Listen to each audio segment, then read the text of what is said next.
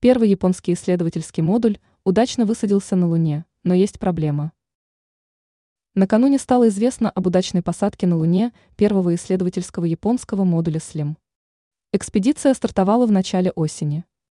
Основной целью были названы исследования лунного грунта, измерение содержания в нем железа и других элементов. Накануне стало известно, что японский лунный модуль СЛИМ удачно высадился на поверхности Луны, но позже возникли проблемы.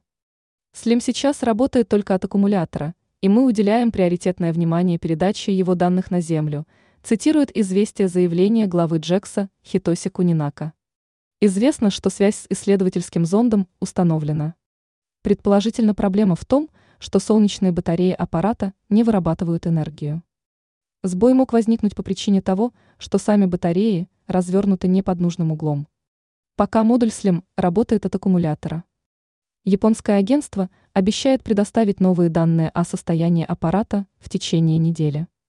Несмотря на ситуацию с источниками энергии, специалисты Джекса называют миссию удачной.